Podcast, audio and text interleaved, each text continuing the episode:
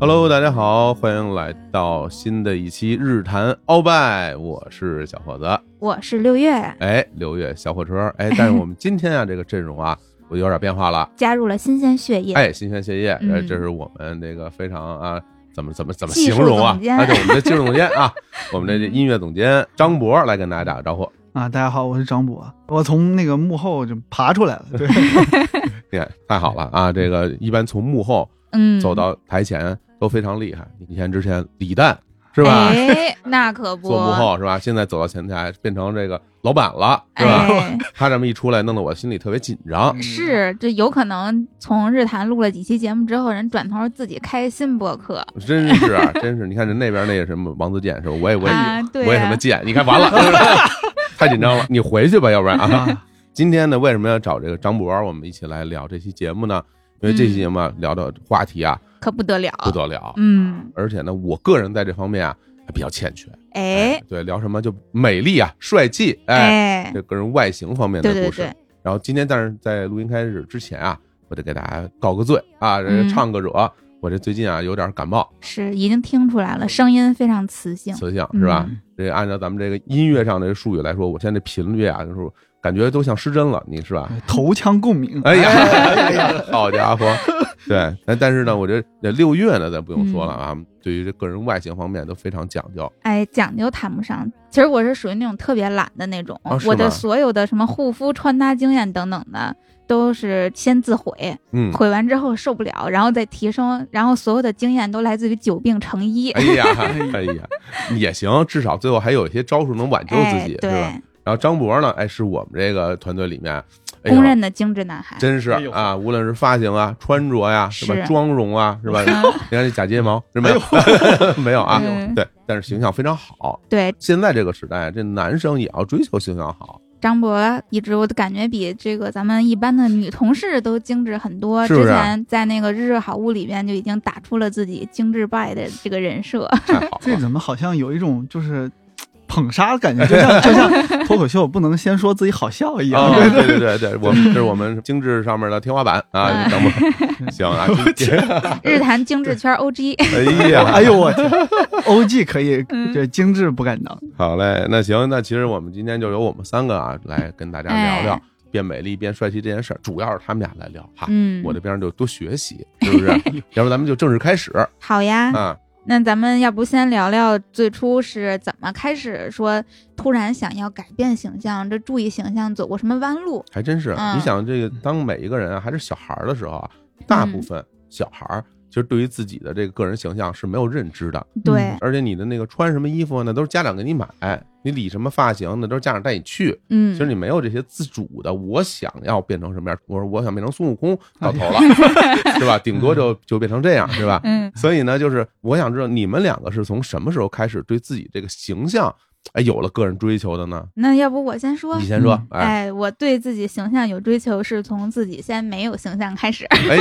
那你怎么认识到自己没有形象呢？因为迅速变丑就烂脸了。哦，就其实早期我应该是属于底子还不错的那种，嗯，皮肤比较白，然后并且父母皮肤都还挺好。哎，是挺白啊，对，但是我呢，生活作风吧， 嗯，有点朋克，哎呦哎呦，吓死我 了，对对对， 年轻嘛，就是上大学期间这二十出头岁、十几岁的时候，正是不好好生活的时候，每天嗯跟小伙伴们，要么鼓楼地区，要么三里屯儿或者是五道口，就天天喝酒，然后每天啊就。火锅、麻辣香锅、什么烧烤、小龙虾，好家伙啊反正就换着来。造起来，这真是啊，，对，然后喝酒就从早喝到晚，然后时不时的晚上，因为我们上大学的时候住宿舍嘛，就经常夜里两三点才回宿舍。哇，对，然后宿管阿姨就说你是怎么回事？你这天天半夜叫我起床。嗯，我那时候跟宿管阿姨说，我找一实习。哦，阿姨说你什么实习这么晚干嘛？我说我们做演出的。哦哎。呃，对，要不然阿姨不给你开门啊。真可以，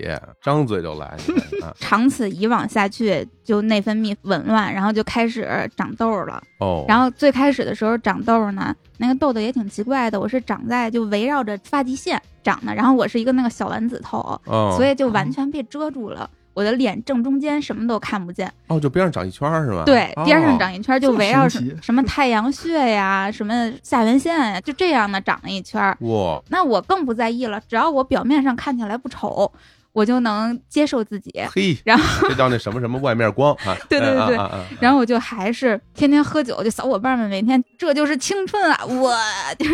天哪，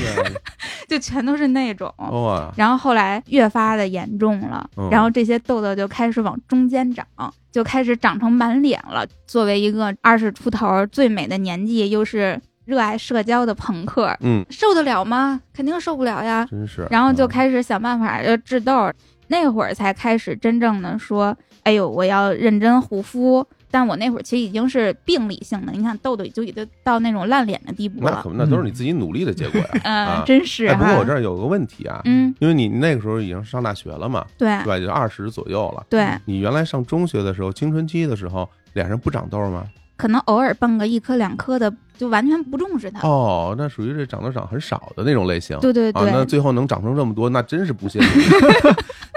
啊，那说到长痘这事儿，我就我就是属于那种嗯，青春期长痘比较严重。我其实觉得，就长痘这个事儿，从那个特别小的或者特别年轻，对世界的认知还不全的时候就开始有的那个第一个感受，可能就是哎，我长痘了，我要怎么才能变得好看一点？对，真的是那种一个信号，我觉得对我来说是这样的，你是什么时候嗯长痘 呢？因为我可能属于一个发育比较早的一个人， 哦幼儿园哎就幼儿园这长痘儿，是啊，可能就是在小学五年级，然后初中刚开始的时候，我就已经开始 嗯，身高就已经开始有明显变化。那个时候我是坐最后一排的，你别看我现在不怎么高，但是哦，但是我是青春期一直把握着教室后门的人。哦哦，那你是发育相对早一点，对对啊，对因为一般男生的话会在对初二左右的时候，对，初中、高中对，发育那得那时候多你那痘儿的情况是什么情况？反正脸上可能就没有一个平整的地方，就满脸都长，对满，脸都对，长，那就哦跟我那会儿差不多对烂脸嘛。而且最大的问题就在于脸上它长痘还会出油，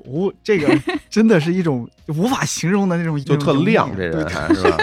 因为长痘儿还特红，红又对红又亮，然后脸部都有点浮肿那种感觉，还会有脱皮的那种情况，好像没有那么严重，没有那但么是严重。嗯我见过这种，就是我身边肯定是有很多个人卫生注意的稍微差一点的那个嗯小朋友们，这肯定就更严重了。但我看见他们这，我觉得我要是再一努力，可能就跟他们一样了，行了我就特别害怕。可以了，那这嗯这回你们俩现在脸上都有痘儿 了哈。嗯当然了，我也要承认，啊嗯我在初中的时候，就是青春期时候，嗯长痘儿也是蛮严重的。嗯，这看来这是大家难对逃的命那运。个时候对我来说，的确是一个巨大的困扰，嗯就是会觉得很烦，这个东西很难解决。嗯那不知道六月在这个二十来岁的时候，嗯，你是用什么办法来应对这个呢？哎呦，嗯，这个说来话长。最开始嗯的时候，先尝试着自己先看看广告上哪些是祛痘的护肤品，我就都往脸上招。那时候都有什么呀？哎呦，有点想不起来了。啊，就是祛痘膏一类的那种吗？那时候还没到祛痘膏，因为祛痘膏在我心里它是药。就那哦会儿，就先是所有能跟祛痘有关的这种护肤品，就先试试过一轮之后，发现没有卵用，哦，那就想你这毕竟是皮肤问题，你要去看皮肤科，去哦看医生。就诊了。对，哦就诊，然后医生就给你开了一些药什么的，无非就是什么消炎什么的，就是那些。然后嗯跟我说你这应该忌烟、忌酒、忌辛辣、油腻、忌熬夜。哦，我说我以前一直都这么生活，我都青没有春就长该过没痘了儿，嗯，，对我怎么现在就不行了呢？嗯，然后医生说你这个就是上岁数 了，太惨了吧， 嗯，怎么说啊？类似差不多，就真是的啊，哦对，就是你积蓄太多爆发了，就是这种厚积薄发。嗯，然后医生那儿我也尝试了一下，我发现作用也不大。啊，你按照人家跟你说的这个注意事项在生活吗？嗯，没有按照注意事项生活。好嘞，跟你说这不赖医生 啊，哎，你接着说啊。 对，开始的时候总有侥幸心，觉得我已经按时吃药、按时涂药了，我嗯没有必要生活上也那么注意吧。是，后来发嗯现不行，就又开始注意生活，然后有一段时间会特别严苛的要求自己，甚至不吃肉，只吃素的东西。那时候住校嘛，每天都去学校食堂，就要么点清汤煮的麻辣烫，哦就是不麻不辣，什么都没有，清汤煮的放点麻酱，就是那种。对，然后要么就吃一份素炒饼，嗯，别的就什么我都嫌油，就是一直这样吃。嗯然后晚上为了让自己早睡，睡觉之前都把手机放到远远的地方，就比如说放到那放个操场上第二天回来没了，啊，嗯然后就把手机放到床下那个桌子，啊，上下铺是吗？你们嗯，对对对，就哦哦哦是上床下桌，非常好啊。对对对，嗯你这样手机不在手边，你就控制自己不玩手机，然后嗯强迫自己十二点之前睡觉，就这样生活作息改变了之后，会稍微有一点点的改变。嗯真正开始懂得护肤什么的，就是也是从这个时候开始，因为我想到底应该怎么样才能让皮肤变好呀？你想，对于那二十出头的小女孩烂脸了，那个就致命打击，每天特别焦虑，其就实可说以，半天烂脸，我终于明白了，嗯，就长痘儿呗，是吧？就长满痘，哦，就全得是。有视觉冲击。哎，呀，对，就不是那种一两颗很那难种无想所象，因为谓，六月这皮肤可白 了，对什么也没有脸对上。啊。全是有一段时间。哦，然后我就开始去网上查，就大家都是怎么治痘痘啊什么的，接触到了一个词叫刷酸。嗯，哦，听说过，对，然后一般提刷酸会有两种，一种是美容院那种什么果酸焕肤等等的，还有一种是生活中使用一些酸性成分的产品做日常护理。哦，然后后我就是属那种日常护理，开始去网上学习什么样的肤质适合用什么样的成分，就那会儿才开始慢慢的学习看护肤品的成分。以前我都是广告说这个护肤品是干嘛的，我就信它是干嘛的。是最开始的时候，可能大家都是，反正我个人是那样的，用的都是那种皂基洗面奶，因为觉得哎呦洗完脸干巴巴的干净， 嗯就洗完脸特别皱，就会觉得那这洗的太干净了。嗯啊，对，然后就完全把你的这种酸碱平衡给破坏了。从开始选择这种温和的氨基酸洗面奶开始，然后到慢慢的选择一些酸性产品。我说我自己啊，因为刷酸其实是一个非常复杂和特别多注意事项呢。大家如果有兴趣，要自己去网上查一查，查适合你肤质的方法。然后我那会儿是开始用。含有水杨酸成分的爽肤水儿，或者是这个精华，先做去角质， 听不懂啊，有点哎我就对，快要超出这个理解啊，范是围吗对？了。那我说啊简单点儿哦啊，没不是不是，你不用说简单点儿，我们听不懂没关系，这听众听得懂是啊、吧？行，你刷酸整个过程其实无非就是去了你这种老化的角质，促进你新的皮肤的角质的生成，促进新陈代谢，哦，其实就是一个这样的啊过这个程。原理，啊对，就是一个这个原理。然后我那会儿就有什么去角质的，然后还有会使维 A 系列，就什么 A 酸 A 醇之类的。像你刚才说的那种祛痘膏，嗯，特别多都是维 A 酸维 A 的酸膏。对什么我天儿，张博儿也那懂张博儿都知道。对哎呀对对，对哦，但是维 A 酸它是药用的，非常非常的刺激，嗯所以护肤品里边一般都是维 A 酸的衍生物，就是 A 醇这类的，咱们可以嗯后边慢慢说。嗯然后 A 醇也有一些其他可以跟它配合的成分，就比如说像烟酰胺之类的，我就开始学会搭配不同护肤品里边的成分，让他们可以达到这种一加一大于二的这种角色。那会儿我就才终于的开始说自己会护肤了。然后不仅如此，这些年我身边我大概帮助了三个左右的有痘痘困扰的朋友治好了他们的痘痘，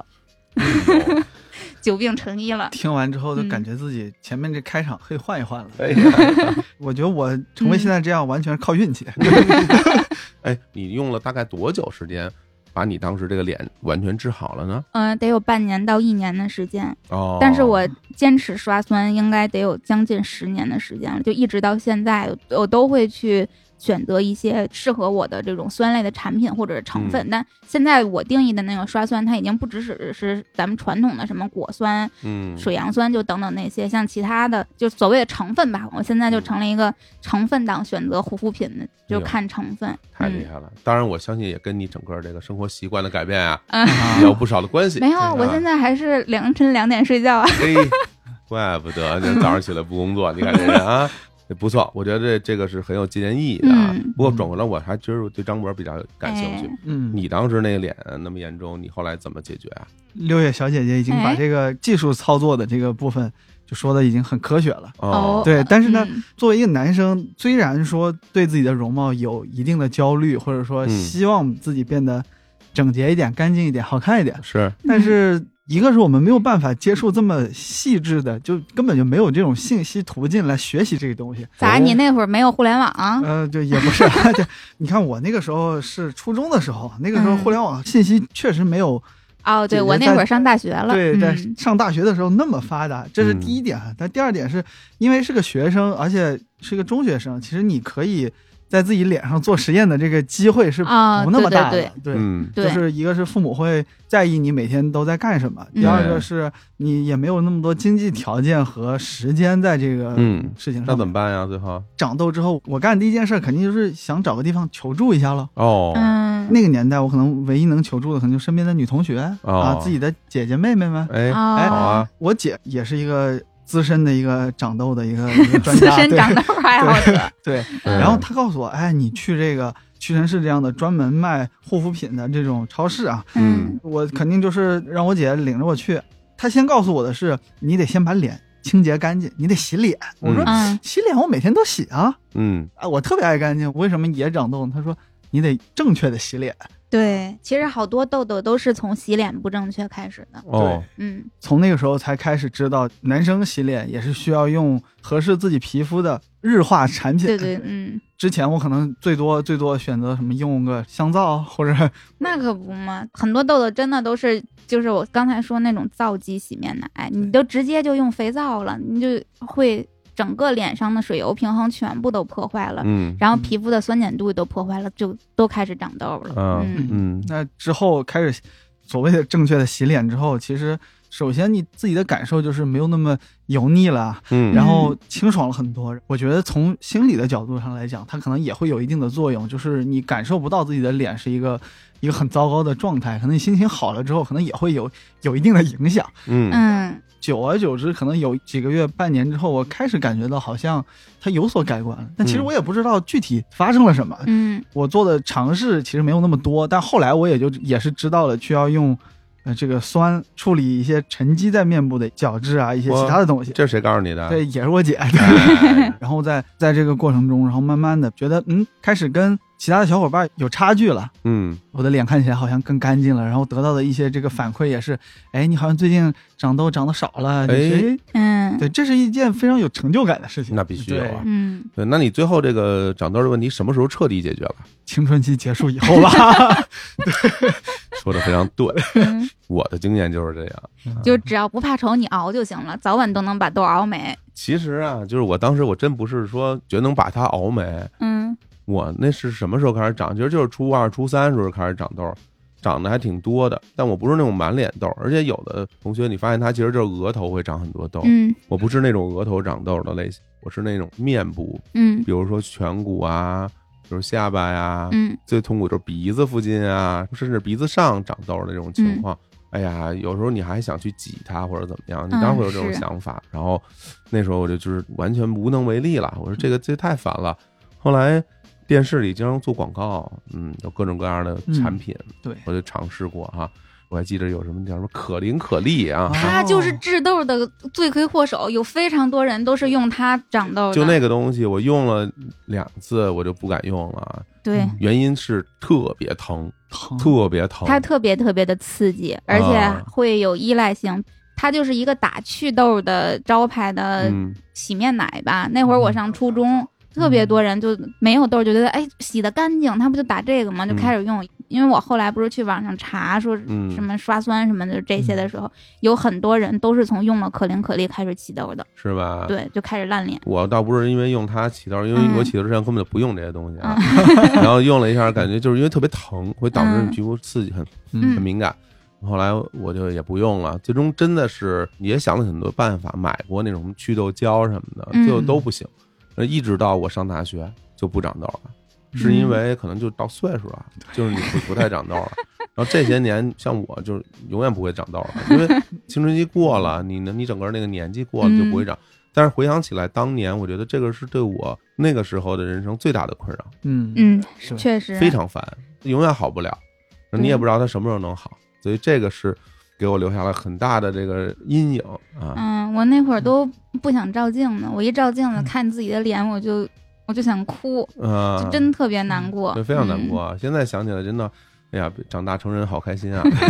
再也不用经历这样痛苦的过程了。嗯。对，嗯，但是在那过程里面，其实对于整个什么护肤这种事儿，我还真是没有学会太多。嗯但是我知道我的皮肤比较敏感，嗯我后来发现我会在什么样的时候比较敏感，就冷热交替。嗯，啊换季的时候，不是换季不的是时候，换季是我从一个冷的地方进到一个热的地方，啊、什么空调房就出或来者了或者之是类浴的室，尤其浴啊室，哦，就当我从一个冷的地方，然后嗯进入一个很热的浴室，我瞬间皮肤就会变得非常疼啊，哦，我会觉得有刺痛感，还有那种痒痒啊什么都会有哦，然后干湿的这种交替嗯，也会觉得很敏感。就是原来我都不太用什么所谓的护肤品什么嗯的， 嗯，当然之后我肯定也会用一些比较温和的，主要对其实主要是保湿。我后来去嗯过医院，嗯医生就是说说你的那个脸皮儿太薄， 嗯脸，其实呢他哎就呀说你的那个嗯皮层比较薄，嗯，嗯然后对你的那个锁水能力比较差，嗯所以你脸就经常会干啊，会敏感，是因为这个。他说嗯这个天生的，你先天你就长这样，你也没有办法，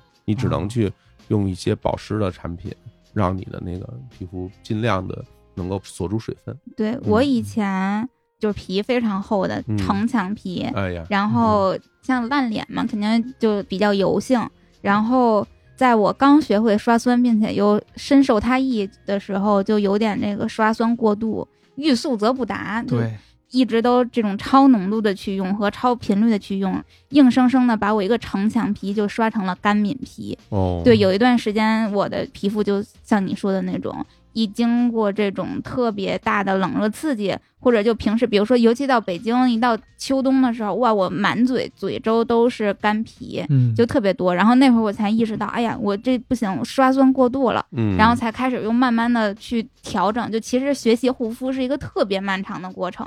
并且就从最初的时候，你年轻的时候的困扰就是只要不起痘儿就行了，只要这个皮肤有基础的保湿就行了。嗯，但是慢慢随着年龄的增长，我就又加了新的需求，又开始抗老， 就明显能够感觉到自己一天天的衰老，我的护肤的重心就开始往这种抗老上去迁移了。这哦种比、对。你们会吗？张博有这种对，最近我也是把护肤的这个重点转移到了抗老这件事情上面。 哎，对，嗯但是这个事儿，我觉得被火总这么一问，我感觉有点惭愧啊。啊，这有什么惭愧的啊？，就抗老这个事儿，真的应该在比我或者跟我这个岁数差不多的时候就开始做。对，其实应该更年轻。对就是现在大家呢普遍会呼吁，比如说，啊就超过二十岁之后就要开始所谓的什么抗初老。嗯，然后我个人的感觉，我现在三十出头，哎呀， 我个人的感觉是二十五岁之后。肉眼可见的开始衰老了，就特别明显。不管是身体机能的，还是你这种皮肤状态的，真的二十五岁就是我的一个分界线。天哪，对，嗯，我还真没有这种感觉啊哎糙汉，啊！我没觉得这有什么，这我倒是觉得三十五岁之后好像身体机能往下嗯、走。那会儿儿就太老了，哎，那我想嗯问，火总二十五岁的时候爱照镜子吗？都不怎么着呗就。不见得有嗯镜子，家里人 还爱照镜子。那可能就是因为照镜子少的原因。赵导对，哎，还有一个很特别重要的原因，我高度近视，啊我看不看太不清我看不太清楚。哦，嗯我做了近视眼手术之后，我才发现，哎，我脸上有好多那个皱纹儿什么的，我之前都没注意过，之嗯前看不见。哦，嗯，所以我觉得看不见也是个好选择，不是啊？ 但玩笑归玩笑啊，但我嗯的确会觉得，就是说皮肤老化这件事儿，它是一个不可逆的过程。当你嗯到了一种程度之后，你想再往回找补，其实就挺难的。其实这跟嗯肌肉，因为我平时对于肌肉状态很在意啊，因为我现在这个状况就是说我肌肉。你能维持原来那个样子就是成功，那已经是非常高的对要求了。你能维持它就嗯是成功。那所以说，我觉得皮肤也一样。所谓的抗老，就是说你能维持你当时那个样子，让它别对老化那么快，不就是成功了。只要比你的同龄人老化的慢，就是嗨，成还有功了。还有这种动物心，我 天哪！好嘞，虽然说我现在已经把这个注意力转移到了嗯抗老这件事情上面，但是其实我也是还是研究学习阶段的，就是什么样的东西适合我呀，和我用了之后会有什么样的反应啊，这件事情我现在还是在摸索阶段的。但嗯，就六月姐，我不知道就抗老这个事儿，你有什么样建议可以分享一下的？其实最初啊，真正开始有所谓的什么抗老、抗氧化等等这些概念的时候，就是从我学习刷酸那会儿开始的。嗯那会儿我就在网上就去看各种报告，然后其中我看了一个那个 BBC 的纪录片儿，嗯，然后他那个纪录片里边提到一个成分，就是维生素 A，说维 A 其实是现在美国 FDA 机构唯一认证的具有抗老功效的成分。但是维生素 A 就像我刚才说的，它不药用嘛，它特别刺激，没有办法作为日常护肤。对所以那会儿我在护肤的过程中选的都是维生素 A 的衍生物，就是 A 醇。A 醇到皮肤上之后，会通过慢慢的演变，它变成 A 醛，然后最终转化成 A 酸，然后在皮肤上产生作用，然后哦我最开始的时候用 A 醇那会儿，主要的诉求其实是祛痘，但是 A 醇的效果除了祛痘之外，它有像什么细致毛孔啊、什么抗老抗皱这些，所以我在那会儿就已经开始所谓的抗老了。嗯，对，嗯我也已经被很多人推荐过含 A 醇的一些抗老的，类似精华呀，或者是什么、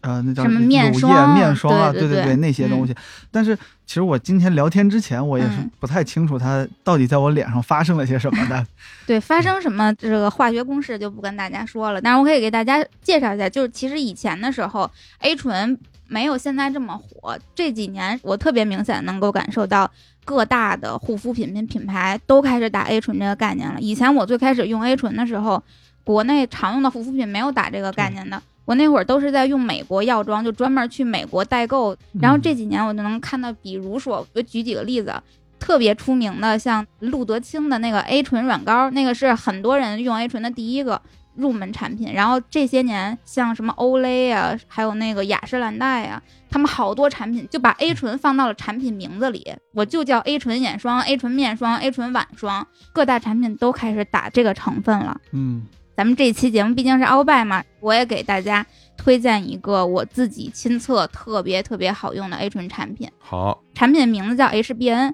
一个国货品牌，但是它的配方都是和日本前资生堂研发团队共同合作研发的配方，特别受我们这种成分党喜爱。它打的就是这种成分护肤。我之前也在像什么丁香医生、老爸测评这类的成分选品和测试特别严格的公众号里边看过他们的推荐。哦，对对对，丁香医生和老爸测评也是我在选自己使用的这个护肤品的时候的一个一个参考吧。呃，老爸测评好像是最近大头娃娃那个、啊，对，那那个个特别引起特别大轰动，他们、嗯，那个就是老爸测评查出来的。哦，哎，我这就有一个疑问了，就是嗯现在各大护肤品牌都会打所谓的含 A 醇的产品，那么我们去选的时候，到底呃应该从什么角度或者从什么参考标准去选它呢？其实这也是我的一个疑问。嗯，其实品牌靠谱，你就可以来试试。但是在选 A 醇的过程中，其实主要参考的一个维度啊，就是因为维酸家族啊它都特别刺激，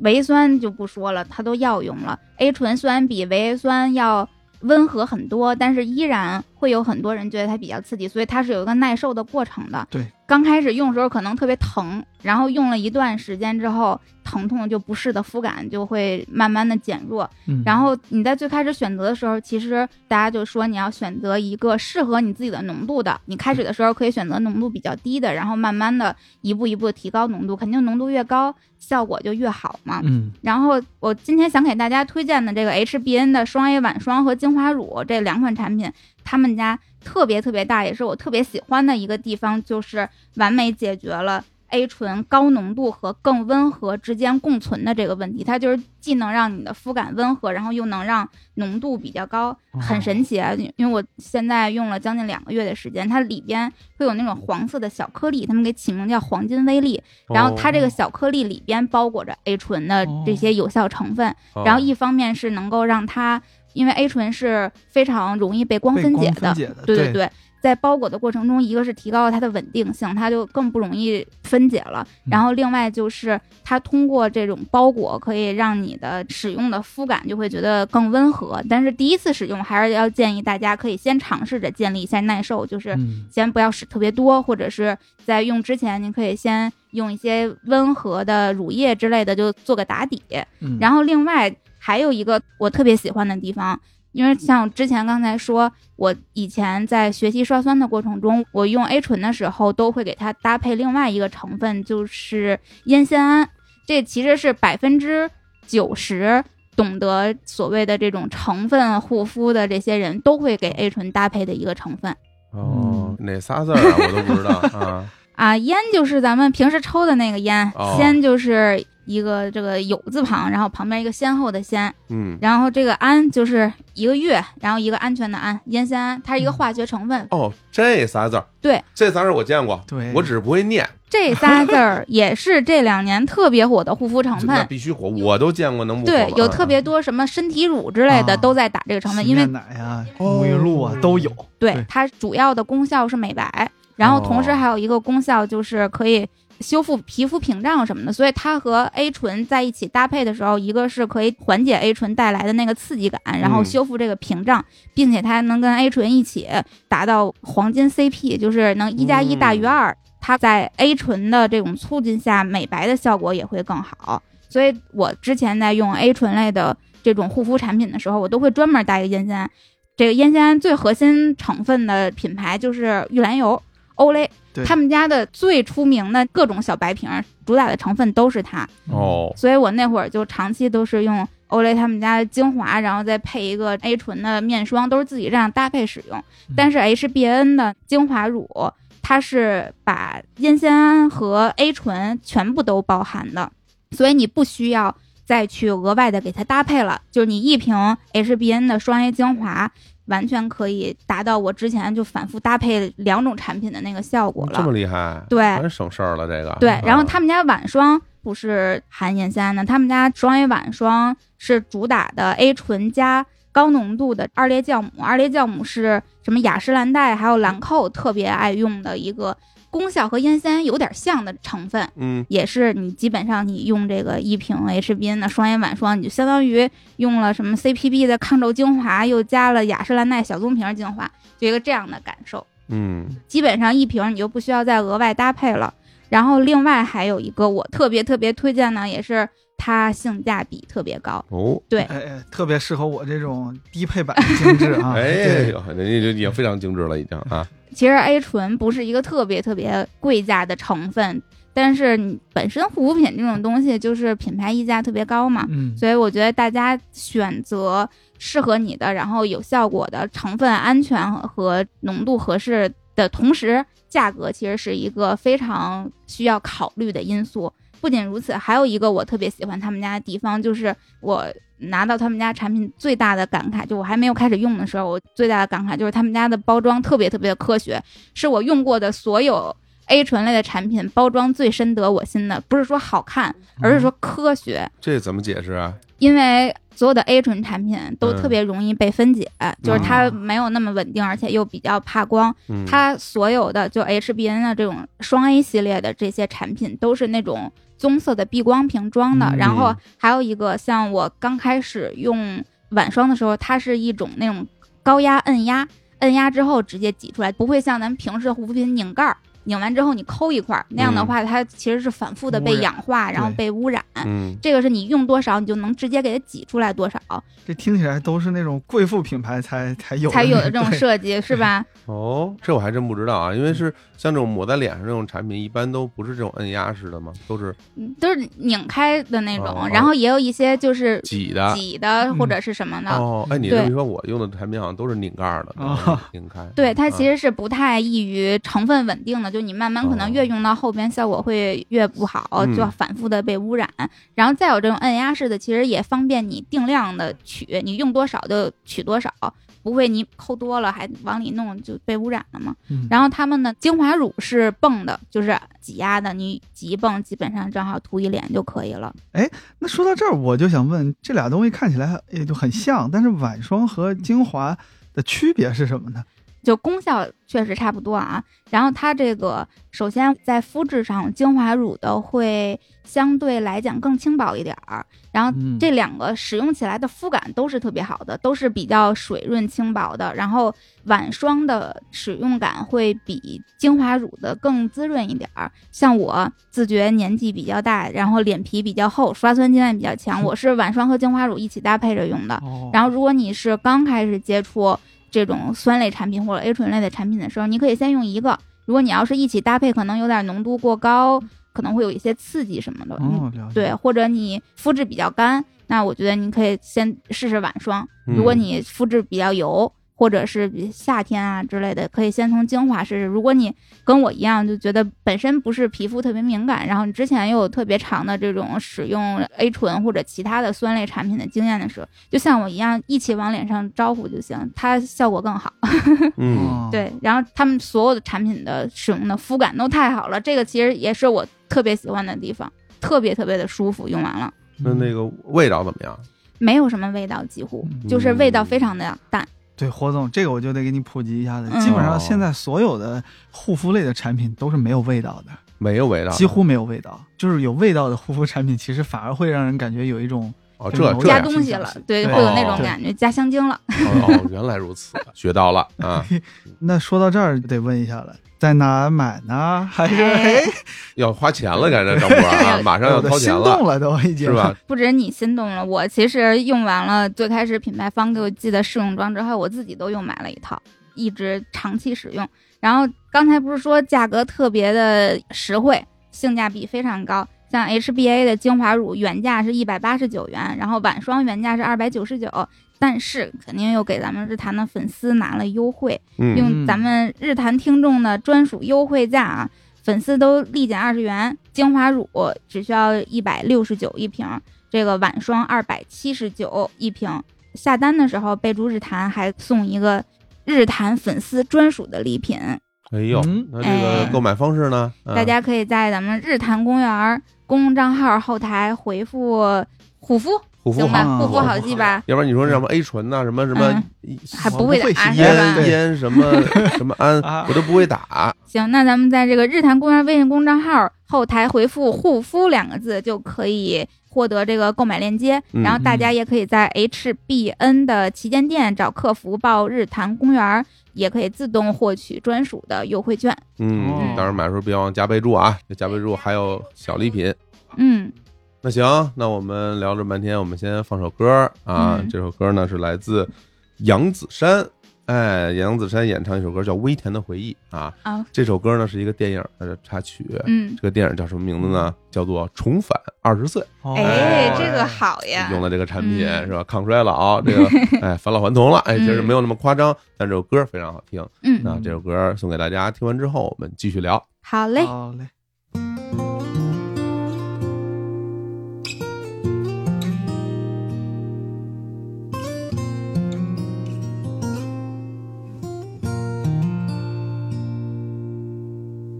没人打开的记忆里，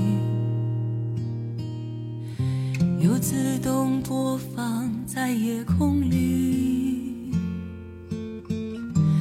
离开的人，陨落的流星又回来，要我的心。没人打开的泪滴，又敲着窗户自言自语。泥泞的路，坎坷的感情，都剩下云淡风轻。不要伤心，不要灰心，是命运教我的事情。苦难到虚脱的绝境，会被时间酿成微甜的回忆。好，我们听完这首歌，我们继续来聊啊。嗯，我们第一趴主要是聊聊这个脸上哈，把脸变美，哎，变嗯美。那除了这个脸以外，还有什么其他的部分？向两位这个精致人类啊，请教请教。我还有一个一直困扰我，并且一直到现在都不能说完全攻克了的外貌难题哦——秃头。哦，哎 呦，这个应该这好脱多人都脱知道发，问题是吧？对哦脱发问题。哦，就我自己，我个人觉得它就是基因遗传呢，因为我妈头发就特少，又细软发质。嗯之前就咱们上回聊吹风机那会儿，跟咱们听众好像说过，我就秃头问题特严重，嗯还给大家拍过对比图什么的。我是从小，从可能上初中开始，比如说你蹲地上系鞋带儿啊，我的同学就会说：“哎，你看你，你都露头皮了。哦，对，我你看我初中，我肯定不是熬夜熬出来的吧？还真是啊。啊，他指着露头皮是就是发发缝发缝儿，对，就是哦发缝不浓密，我从小发缝就不浓密，然后哦一直到现在。不仅如此，我还是有点敏感皮肤。哦要么我说从二十五岁开始能明显感觉到自己身体的衰老呢，身体嗯机能的衰老、最直观的影响就是特别容易得皮炎。什么湿疹呀、荨麻疹呀，有一段时间三天两头得。哎呦，嗯那对太痛苦了这个。对，嗯然后同时伴随着湿疹这些皮炎类问题的就是斑秃。哎呦，哎呀，啊，这我遇到过一回哈，对你看见过嗯有一一次回哈对对啊对突对，然之间就是上班来着，感觉哎说戴个帽子，说怎么了？说没洗 头， 说说没头说不是没洗头，说我说我掉了一块儿，我天脑啊瓜顶没啊头发，还不小一块儿也嗯，得嗯有个一元硬币那么大，差不多啊，啊大对手指那的是因指甲为盖什儿么那原的因导致的这问题？ 斑秃，你往深了说，它就像医学玄学一样， 哦，就是你凡是一说，就所有的皮炎其实都差不多。你你特别根本的原因可能是你这个自身免疫力的一些问题，但是你嗯你到医生那边去说，问医生说我怎么治好呀，或者是嗯到底是什么原因啊？医生一般就会跟你说这个。戒烟戒酒，别吃辣的，多睡觉，是吧？对青这个春就又是结束了，对，这就是我说的医学玄学嗯，就是你什么病都是什么，哎，规律作息、嗯啊清淡饮食、多喝水，就心情愉悦，嗯，对，就全都是这种问题。嘿，太好了。然后斑秃啊其实也差不多，它就跟皮炎一样。反正我以前第一次得斑秃的时候，焦虑啊，特别焦虑，也去看哎，皮是肤不科。是吓一跳啊？那可不吓一跳，就是有一天就自己捋头发，突然摸到有一块儿非常的平滑哎，呦哦，然后自己就拿两面镜子一照，发现完了后边有一块没头发了 哎呀嗯啊。那你在那个枕头上能找着明显的那一撮头发在哪儿吗？一般斑秃不是一瞬间就没了 ，哦，它不是啊说你洗头的时候一下一把下来了， 哎呀，不是那骨边儿了种。这个。我感觉应该是，比如说集中一个月或者几个星期，但这我也自己没有计算过，可能就集中一段时间，你会发现那个脱发特别严重了。然后其实你这些脱发都来自于同一个地方的头发，哦但你自己并不知道，因为你大部分你看不见自己脑瓜顶儿。哦然后原来如此，对，然后等你发现的时候，它就已经平滑了。嗯哎呀哎呦啊哎呦，然后我嗯就去看医生，这个医生能干嘛？给你开点药膏，他那药膏都和我治湿疹什么的基本上是共用的， 哦，对，治都皮一炎的样啊，对，嗯都是治皮炎的。然后就是医学玄学的这些注意事项。那后来能长回来是吗？我第一次得斑秃的时候，为什么特别焦虑呢？就我去网上看，我发现有很多人长不回来了，哦，对，有特别多人得了之后就再也没有长回来。那这也太痛苦了，这个。对，啊但是其实更多人是长回来了，哦啊就是那它太就好有点像普通皮炎，就是你嗯可能，嗯、你免疫力什么的调整起来之后，它能自愈。我现在得斑秃之后就完全不在意了，哦，就秃秃 着吧，就是反正早晚会长回来你这的。好，你看，你看，放松心态。 啊 嗯，心态很重要啊，又是吧又回归了玄学，对不对对？ 对，真的是。然后我现在就偶尔偶再尔秃吐一，吐啊。 对，偶尔秃一秃，自己秃着都不玩儿在意了。哦哦，但是就是除了斑秃这种日常的脱发，是我从小一直到现在都在与它抗争的，也是试过几乎市面上所有的防脱固发的洗发水儿，还有什么生发液什么的。哎呦，你说这个，其实我身边的朋友们哈，嗯我这些年我观察，嗯好像大家去反映自己有这个脱发困扰嗯的，啊，一般的都是女生啊，一般都是女生。哦，就男生不是脱发困扰，男生是直 接秃了，你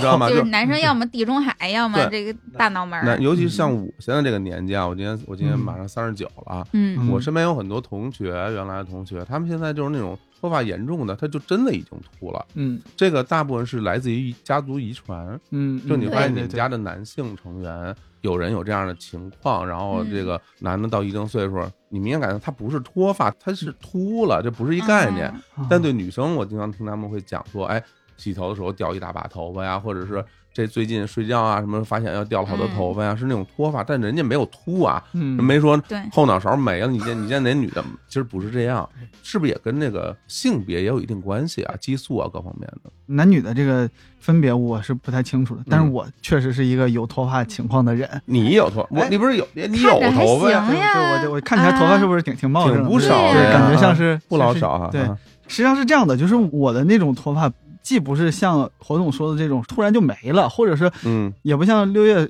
说我们这就是露头皮哎，对，嗯哪天发现醒来啊，一把头发没了，这就不是。就我长到非常大，十几岁快二十岁的时候，我其实都没有脱发的这个概念的，就我根本不知道什么是脱发。那嗯，这这说起来有点凡尔赛了，不是这个意思啊，就是不凡尔赛，我到现在都不知道什么叫头发，哎，这有这有什么凡尔赛的？哎我这这就是凡尔赛，嗯哎 对对 这不是很正常啊？对，是这样的，就是我因为从小呢，父母就给我留这种齐刘海、长头发，就在男生里面算是头发比较长的这种嗯，这种长头发。就是男团头。哎哎，好好的，对对对对，韩流头，嗯啊嗯因为这个原因呢，其实我是观察不到自己的发际线的，哦，啊、啊有刘海儿嘛。对，哦而且嗯其实在我不知道你们有没有这个记忆啊，就是嗯在早些年，其实没有人谈论发际线这个东西。对我小时候从来都没听人说过什么真发的啊际线，这几年真的啊才开始大家讨论而且发对际对，线啊。还要经常大家一见面说，哎呀，你最近发现怎么怎么样？对，嗯我就觉得这你这么懂吗？就是我我反正我不太 懂啊，对啊就是我呢是也不知道什么时候，突然有一天，也就大概是高中以后、大学的时候，嗯突然有一天说，哎，怎么好像我这发际线好像就挺高的？挺高的，哎是吧？对，就是哎，我这发际线什么时候变这么高的？就是、嗯，就是这种疑惑。你你高吗？我就看不见，哎呀然后我呀就哎呀瞅哎我呀瞅哎呀瞅一哎眼，呀对看我躲看起来看了，看对对哎呀，不让看，哎呦呦啊，就是后来我再往回寻思，我问过我爸妈，我爸妈说给你留这样的发型，就是觉得这样好看呀。嗯我想来想去，终于明白了， 嗯好看的原因是因为能遮挡发际线。哦，嗨，啊、那你是天生的是吗？我基本上可以判断是天生的，但是嗯我又不属于那种遗传发际线特别高的，因为我父母这双方都没有说有脱发很严重，或者说发际线很高的这种情况。啊嗯可能就是我是一个比较奇怪的一个特例，可能一个是呃焦虑吧，第二个是怎么说环境影响，或者是或者是基因突变，或那是者是不是不是，那实际上对你自己不知道你小时候所谓的发际线在哪儿，你只是当你意识到以后，你挺大的了，这是第对一点。嗯，第二点说，那你脱发吗？你会关注到自己什么洗澡有脱发情哎况吗？啊这个就是是说到我其实是你们直观的判断，我好像不是一个脱发的人，原因嗯就是因为我头发其实看起来还挺厚的。挺多的啊，对，然后挺多的，好像也嗯没有哪儿凸一块儿少一块儿这个原因对，啊，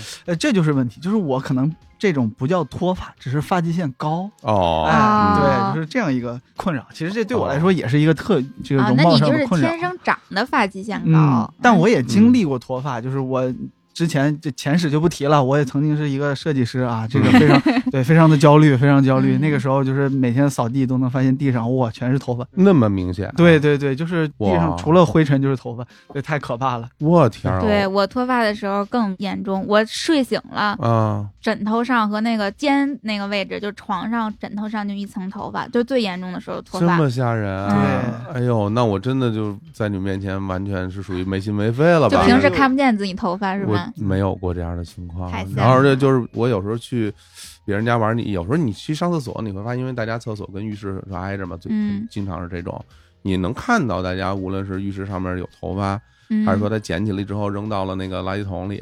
一撮一撮的头发什么的，嗯，我基本没有，哎我哎基本上呦就那没太有吓人羡慕了，没有掉。然后我就我觉得这个是遗传嘛，我觉得我父母也不掉头发，嗯就是他们。们现在头发依然很多。可哎，能那嗯像张博这就没遗传，那你爸妈是不是就更得说你说你看看，本身遗传给你一头好头发，你这现在自己做的这个头发都少了， 对，会就这么说吗？对，就我我在这个头发这件事情上完全没有跟父母说理的权利啊！就是每次每次一说到就是，你看你又熬夜又生活不规律啊，吃这些这个垃圾食品啊，导致你脱发，就都是这套词儿是吧？哎哎呀，，我还能和我爸妈抗争一下，尤其嗯是我妈，我不本身头发特少嘛，我总说是遗传她的基因，因为我妈头发就少，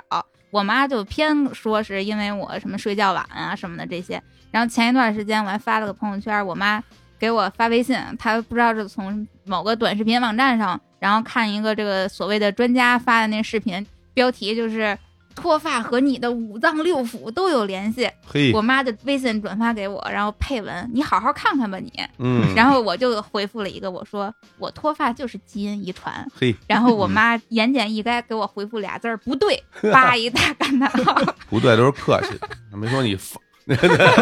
这都是这都比较比较客气说吧。啊对，我们就一直跟她在谁都不认识谁的责任，嗯，谁都不愿意背这脱发锅。不过你看啊，我我会发现，因为这个社会上大家关注什么，有一个地方就能看得出来大家关注的点嗯是哪儿呢？就是这种电梯广告。嗯，哎，全是植发了。这电梯广告，对，这电梯广告上有大量的植发的广告，嘿是吧？是电梯广告都有哪些类型呢？植发的是吧？嗯小孩上什么培训班的，对，现在牙齿矫正什么的，哎对，牙齿矫正，和什么减肥，嗯，对这说明是有大量的人被这些问题所困扰。嗯，对，啊那当然了，植发这事儿咱们就不谈了啊。嗯然后因为这个也不涉及我们今天要谈的话题，但是对于脱发这事儿，六月你自己有没有进行一番努力呀、就是啊，哎让呦让我头发都长点儿。那可太多了，我啊嗯几乎用了市面上就从咱小的时候，什么张光幺零幺、什么霸王等等的这些成龙什么哎啊，的对，啊全试过，啊真的没有用，那些就是洗发全对水我儿没有用，对哦那些洗发水儿，你用过吗？张博？对呀、啊就是我开始发现我有发际线问题的时候，我什么也不知道，肯定就是一一顿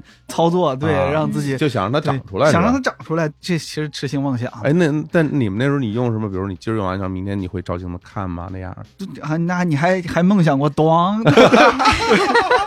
那有没有对觉嗯得说，哪怕长出一根儿来呀，这种情况有吗？看不出看不来出。来。哎呀但我试过呀，嗯，就咱们上回聊吹风机的时候，不是给大家在公众号里放了一个我那个前后头皮一段时间的那个对比图嘛？我有一段时间就是在时不时的，不能说每天隔三差五的洗完澡、吹完头发就拍一张头顶照，去看自己到底是变浓密了还是哎呦变稀疏了。因为嗯我主要就是发缝比较稀疏嘛，嗯我自己又看不见，所以我就总拍头顶照，嗯用它来判断哪个洗发水好不好呀，或者是什么就有没有效果呀，等等的，嗯就嗯都是用这种方式。就我手机里有各个时期的头顶照、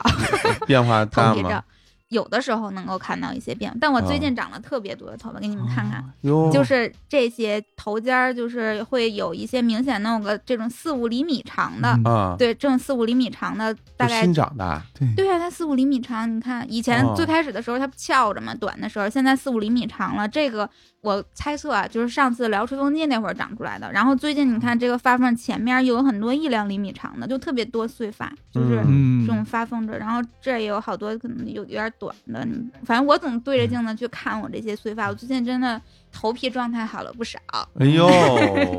那我我得往回问了，哎，就是在你小的时候，啊嗯，你是这样的发型吗？你也会有发缝儿这种发型吗？对我其实啊留小丸子头已经留特多年那了。在你小的时候嗯，头发就不像现在这么稀吧？其实小时候自己没有特别多的注意，哦就只是同学们就说我总能看见头顶，我从小就知道我头发哦，呃细小的软。时候其实就就嗯比较稀哈。啊对我从小就比一般小孩稀，嗯就是要么同学怎么就总说我头顶能看到头皮呢？嗯我从小就知道我头发少，但是哦可能是因为这个年纪大了，再因为这一直生活作息比较朋克，嗯，所以头发稀这个问题吧，估计还是确实愈加严重了起其来。实我给你支一招儿，哎是，吧？你不是喜欢朋克吗？嗯， 你留一朋克头， 对，哦哎呦就没有发那缝儿那就没有发缝儿，机关两两头边儿都剃光，中间就是一溜儿，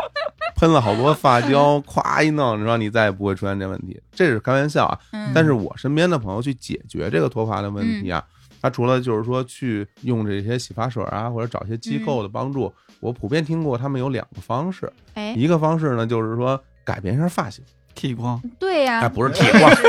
剃光他妈彻底没了，烫不是头发不是哎，就是留那种没有发缝儿的发型。啊，啊你知道，就是一般就是，比如说把头往什么斜着弄过去啊，啊或者甚至有人什么这种背过去啊，然后梳辫子啊，或者怎么样，嗯，有人是用这种方式。那当然还有一种方式，就是张博说的，就是嗯去烫一烫，对嗯然，啊后让它蓬松起来，嗯要去遮掩一下。我之前有一段时间不是也烫了个卷儿嘛，烫完嗯卷儿之后确实觉得，哎呦，头发看起来特别多多特别了的啊，蓬松。嗯，但是是你因为烫头和染头又啊 用嗯不着，对恶性对循又环，掉对不少，对然后恶性现在循就环嗯特别不敢烫或者不敢染，就觉得自己头皮特别脆弱，就生哎怕你稍微一动。我其嗯实特别喜欢什么绿头发、蓝头发、哦，粉头发，就是那种对特别浅的颜色，但是我从嗯来都不敢染，我就是怕掉头发。戴嗯假发嘛，哎，哎，嗯，这个是确吧实是一招儿，是吧？嗯把自己头发剃光，然后然 后太假发，就是不用剃光啊，开玩笑。那你现在这头发长出来，那我必须要提问了，哎嗯你这怎么还能长出来啊呀、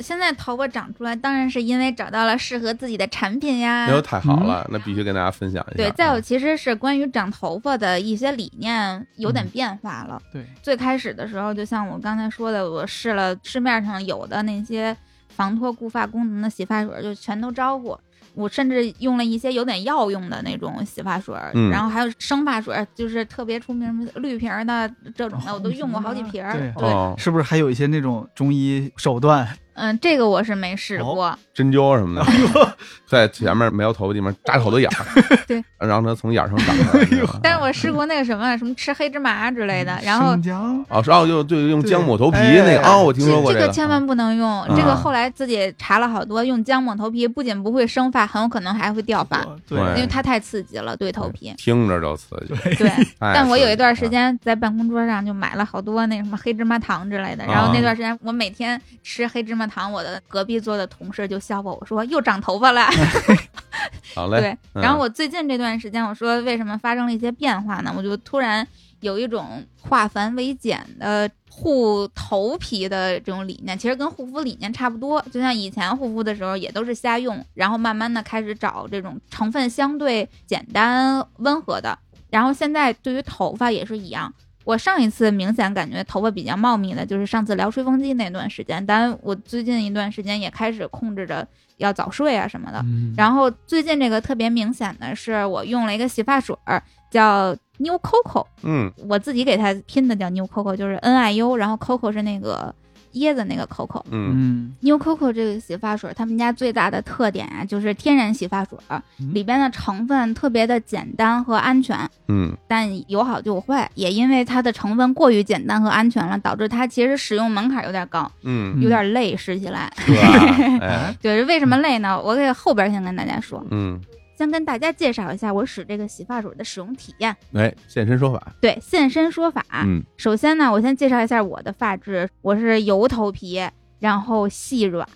塌，而哦且时不时的还有点小炎症、斑秃什么的。嘿，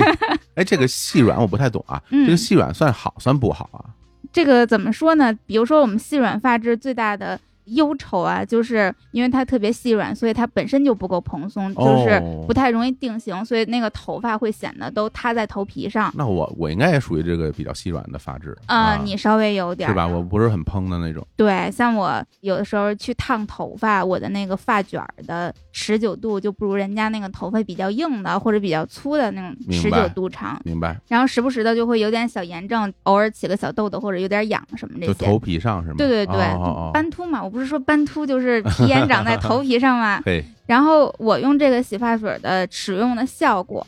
第一个就是我觉得出油的速度大大的减慢了。哦，对，以前我都是每天早上必须得洗头，只要出门早上就得洗头，嗯，不敢晚上洗，因为晚上洗完睡醒一觉，第二天头发又塌了，又出油那还了。得洗对，就还得洗。哦，前一段时间我还跟我一个好久不见的朋友一起吃饭，他还问我说：“呀，那你现在还是每天早上都得洗澡吗？得洗嘿嗯头吗你看哎你也有早上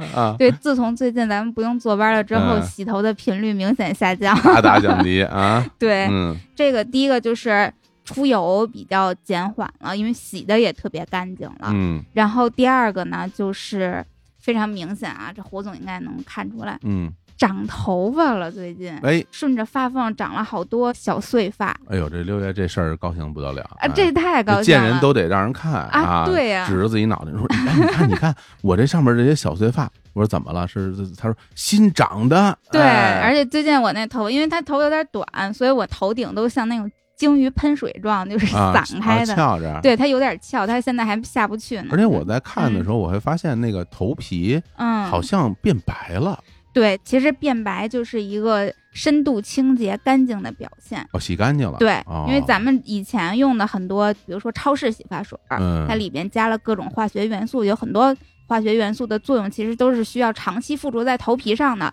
然后你必须得一直持续的使用，哦依赖性特别强。然后它因为它附着在头皮上来发生作用，所以你的头皮长此以往会慢慢有点变黄，其实是一种不健康的表现。哎，我觉得大部分人其实头皮都会有点黄的。对，啊但是用了这个洗发水，那头皮就能明显感觉出比之前白了。白了白了。对，其实嗯是一个恢复健康的表现。但是呢、n e w Coco 的洗发水其实是不具备生发功能的，哎对，它不能生发或者是防脱，它其实只有一个功能，就是调节你头皮的水油平衡，让你头皮变得健康。哎，那我能不能理解为就是你本身啊，嗯，原来是有一些这个毛孔啊， 有这个生发能力的，是吧？ 只是因为啊，你之前你老不洗头啊，再加上用一些这个有有附着力的这些东西啊，嗯把你那个毛孔啊给堵住了。它这给洗干净了呢，你头发就能滋出来了对、啊。现在我就终于恢复到了一个健康的状态，嗯那些我本身就该长头发的毛孔。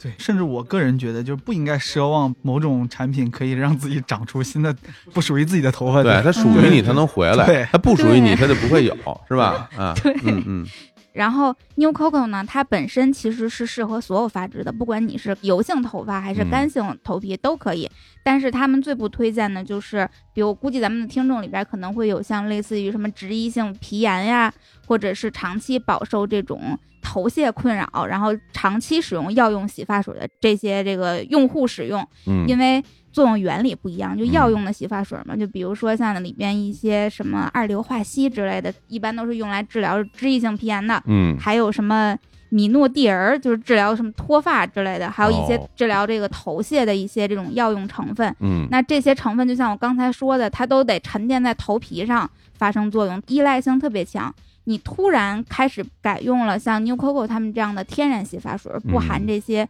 化学猛药的，其实会有一段非常不舒服的这种过渡期 停药期，对阶段反应了。嗯就其实我们可以简单理解成靠长期吃药维持身体健康的和一个用锻炼来维持身体健康，它其实只能选一个。啊，明白了，对，明白了所以如嗯果你是问题头皮，那你一定要在购买之前咨询客服，嗯，跟客服详细的描述你的头皮的问题现状，然后客服会告诉你你适不适合使用他们家的洗发水，以及要如何使用。这挺严谨，对，所嗯以有头皮问题的咱们的听众一定要谨记，一定要先咨询客服。是有这个头皮问题啊，还是先把这问题解决之后再进行清洁，哎，对， 嗯然后 New Coco 是一个加拿大的洗发水品牌嘛，那我前一段时间有加了他们的中国总代的那个负责人，然后就和他们聊我使用的一些什么困惑呀、状态呀，就等等的这些。他跟我说，之前有这种使用猛药洗发水，嗯什么去屑呀，或者是防脱生发的洗发水的这些用户，大概百分之十会出现我刚才说的那个阶段反应。嗯对，但我现在应该用了两个月左右，其实是没有出现明显的不适感的，一切都特别的舒服，哎，那看来说明你原来这个头皮状况 就还就行，还行，还行对，啊可能算不上有病，我估计顶多也就是个亚健康状嘿，态好了。嘞，嗯哎，不过我有个问题啊，哎，嗯就说它这个清洁能力啊这么好啊，纯天然的配方，它到底是哪些成分在起作用啊？嗯，其实 New Coco 你就看它的名字，它是 Coco 嘛，椰子，它的核心成分其实是椰子油。哦，椰子油是这几年特别特别火的一个护发的成分，嗯就是它是目前来讲唯一能够直接作用在头发上的植物油，也被大家称为什么热带国家的护发圣品。嘿，然后近些年，像什么欧美的好莱坞明星啊，他们都特别的热衷于用椰子油去做护发，还有护牙齿，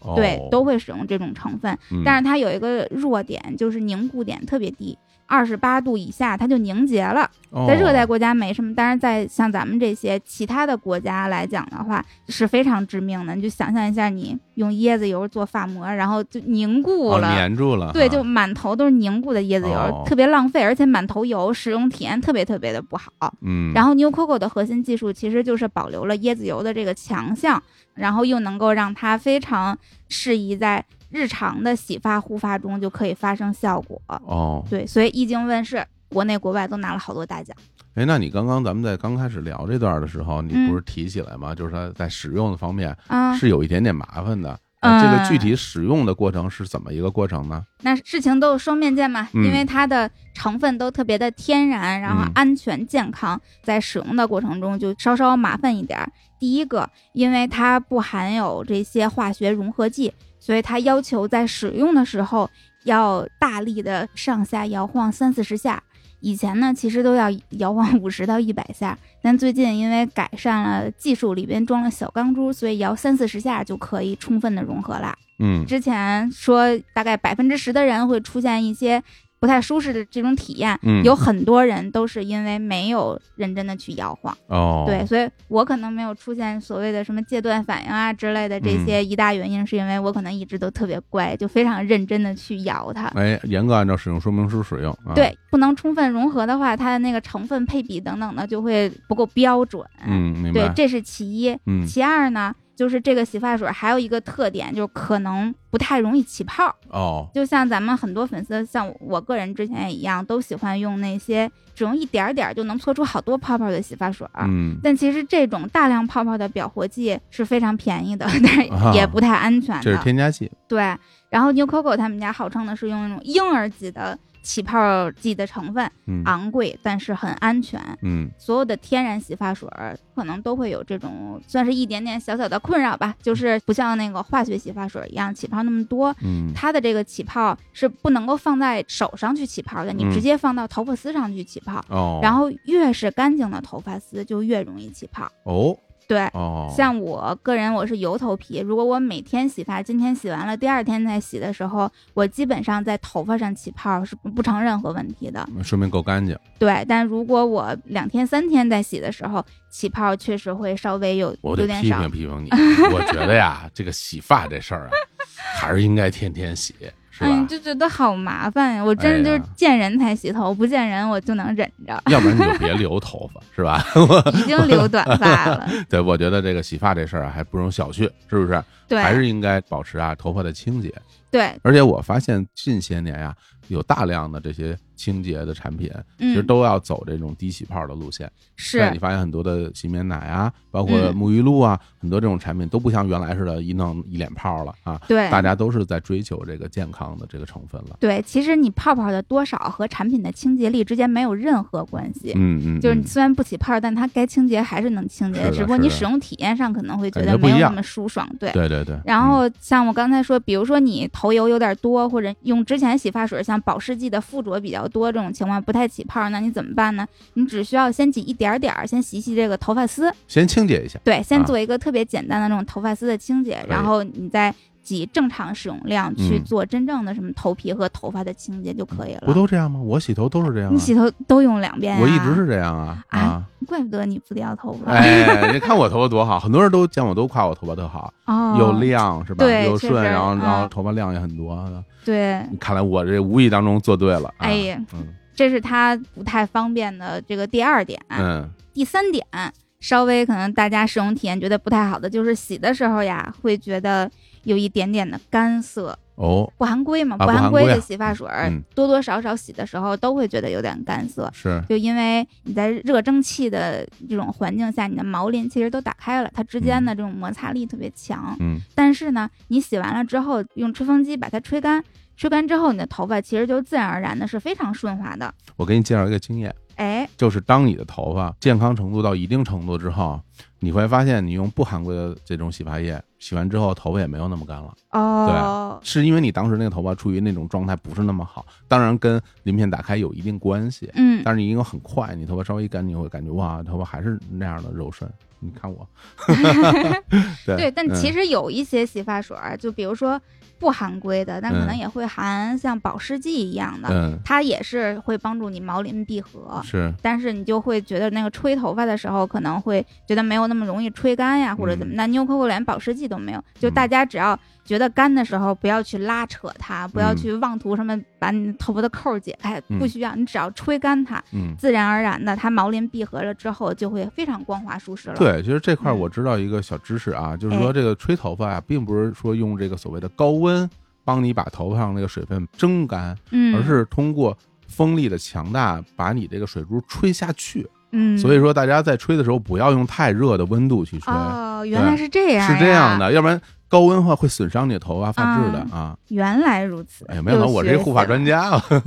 那刚才说了这么多使用上的小不方便，嗯，但是千千万万汇成一句话：你买东西的时候，他会给你一个产品手册，哎，会给你小册子，你使用之前一定要认真的去看那个小册子，那是上边会有非常详细的关于使用方法的科普。还有最开始刚收到那小册的时候，吓我一跳，嗯哦那前边我的妈呀，就全 是失败案例。哦， 就都是哦什么？怎么我用完了就脱发呀？嗯我用完了怎么长头屑，然后起痘痘呀？全是失败案例。但它其实是通过这些失败案例去告诉你，你为什么会产生这些不良的反应，无非嗯要么就是使用方法不正确，要么就是你确实是不适宜人群。就像我刚才说的明，白，问题头皮，就是嗯该吃药的得吃药，该吃药的你靠锻炼突然停药了，嗯，那有可能也会有这种不适期，那一定要大家要认真的咨询客服。嗯再有就是 New Coco 它这个洗发水，前面我说了，其实是适合所有发质的，就是你不管是油头皮还是干头皮都可以用。嗯那如果你是油性头发呢，你直接用洗发水就行了。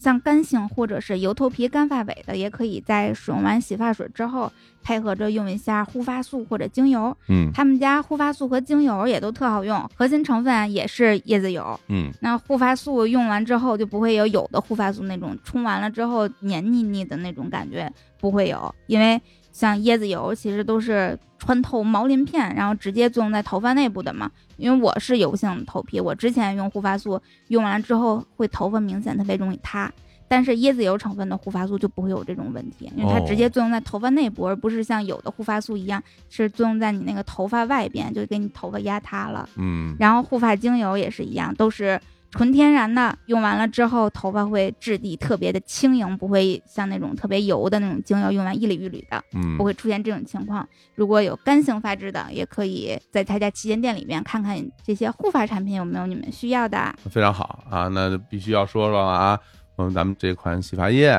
买多少钱，在哪儿能买到？ New Coco 这个洗发水，它两百五十毫升的，原价是二百二十八元，日坛粉丝福利价一百六十九元，嗯，咱们这期节目播出的时候可能是三月四号吧，然后这段时间正好是淘宝、天猫的那个女王购物节，哦然后会有什么满减之类的。就咱们今天这期节目推荐的这些产品，可能都能够参加这个满减，就大家可以留意一下啊。嗯，然后不仅咱们日坛的粉丝能够享受一百六十九元的福利价，而且还加赠洗发水小样，大家可以用的时候先试试小样。如果嗯你要觉得小样感受不好，正装没有开封的情况下是可以退货的。哦嘿嗯，好厉害，对，感受好你就坚持的用下去现。场购买，对哎这个品牌复购率得能高达百分之四十。嗯，我自己都是现在第一瓶马上就要用完了，我自己都买了，就是用上了之后就再也用不了别的了。 嘿，太好了。对其，实我觉得的确是这样，就是大家能够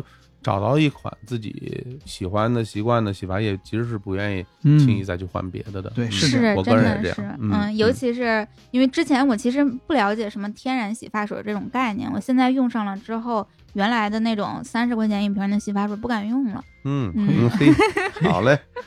那在哪儿可以买到呢？哎，大家可以来日坛公园微信公众账号后台回复“洗发水儿”，嗯 就能够获得购买链接，然后也可以去他们的 New Coco 海外旗舰店找客服报暗号“日坛公园”，也可以直接获取日坛公园的优惠券。嗯，好，那我们聊完聊，我们再放首歌，行啊，放什么歌？放什么？歌？哎，这椰子 不错，这一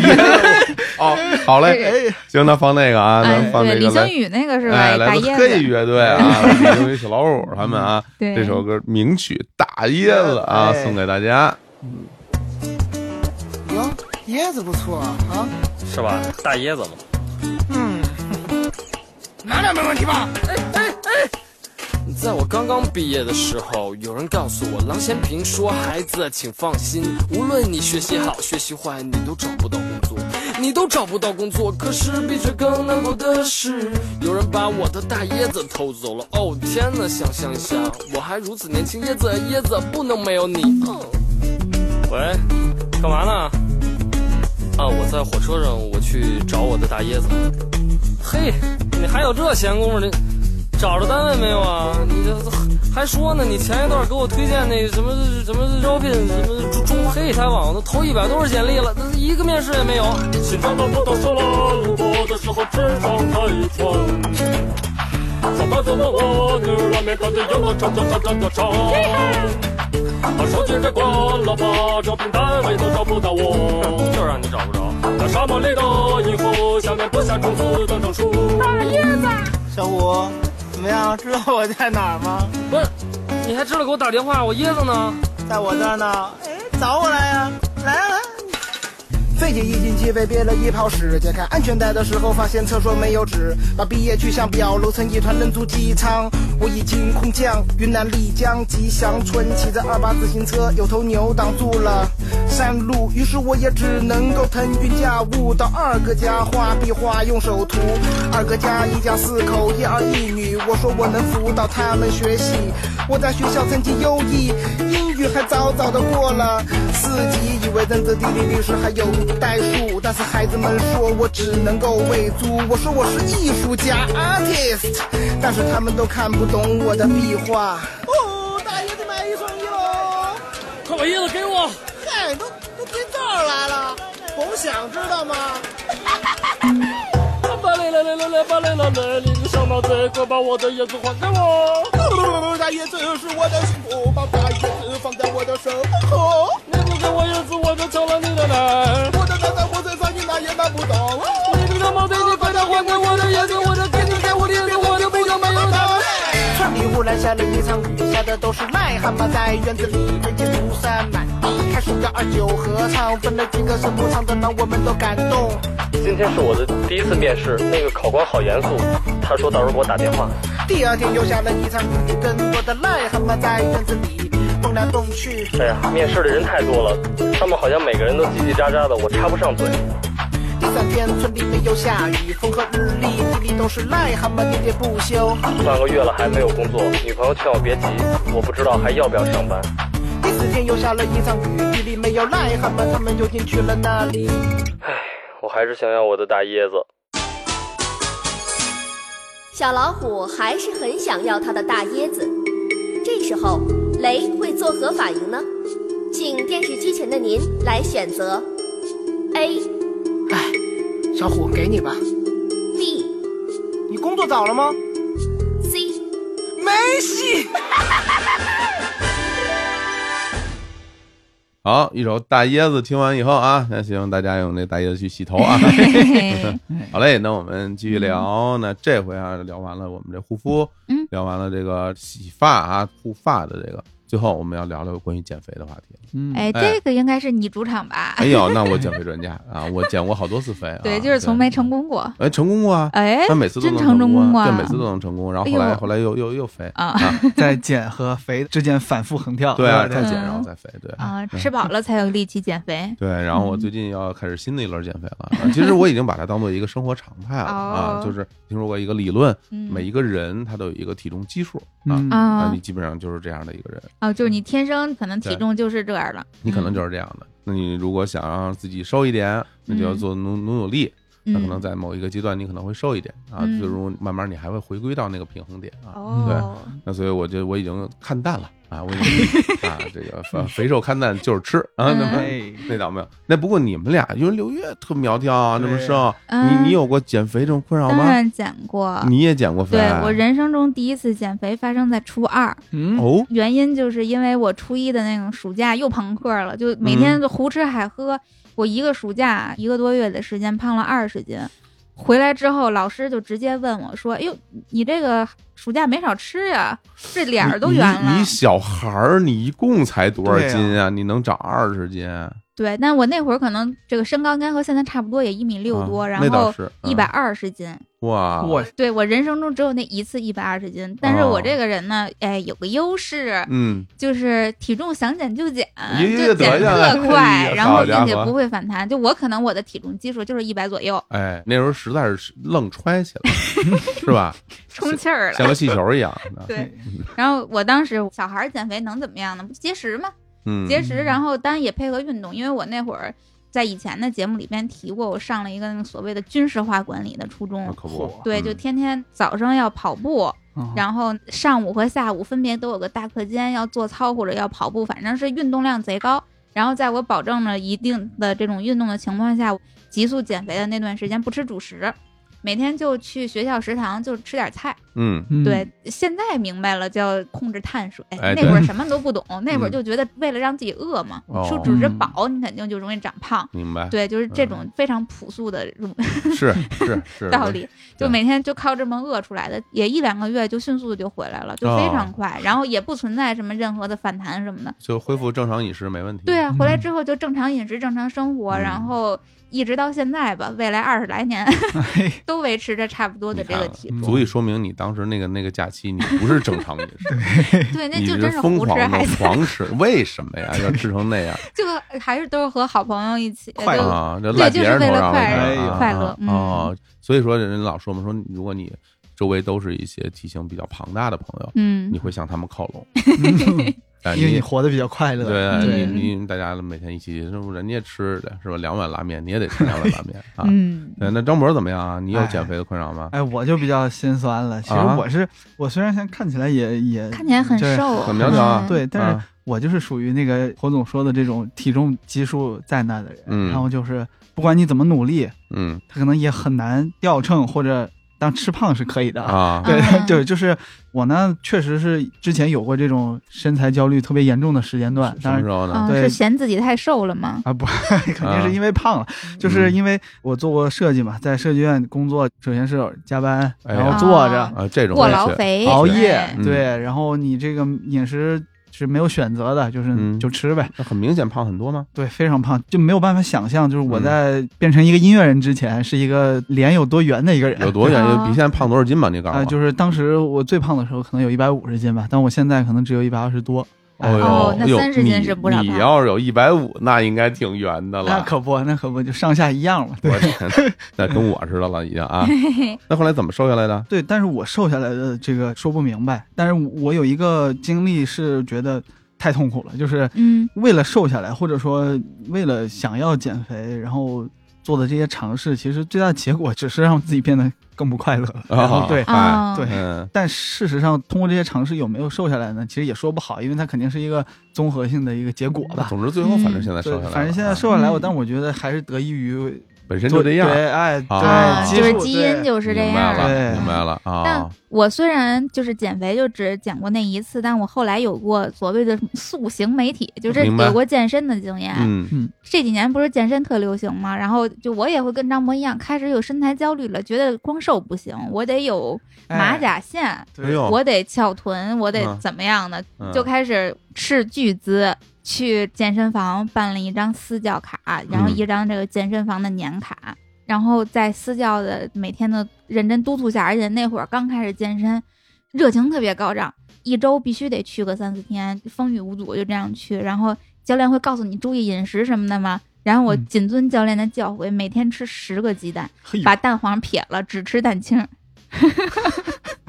教练这么告诉我你的是，要增肌肉是吗？对我又又增肌，然后我其实虽然很瘦，但是我那会儿体脂率挺高的，我好像嗯体脂率百分之二十八左右吧，啊我对忘对了，对不见对得瘦的人那个体脂率就低啊。对对对，嗯我体脂率蛮高的，然后又减脂又增肌，嗯虽然我体重并不重。先补充蛋白嘛，就是吃十个鸡蛋，嗯，然后把蛋黄撇了。再有就是要严格控制饮食，就是碳水的摄入啊、盐分的摄入啊等等这些，包括这这个操作有点难，嗯，对啊，对，但是我那会儿正是就什么都不知道，然后这个嗯一腔热血，就一往无前，非常严格的谨遵教练的教诲。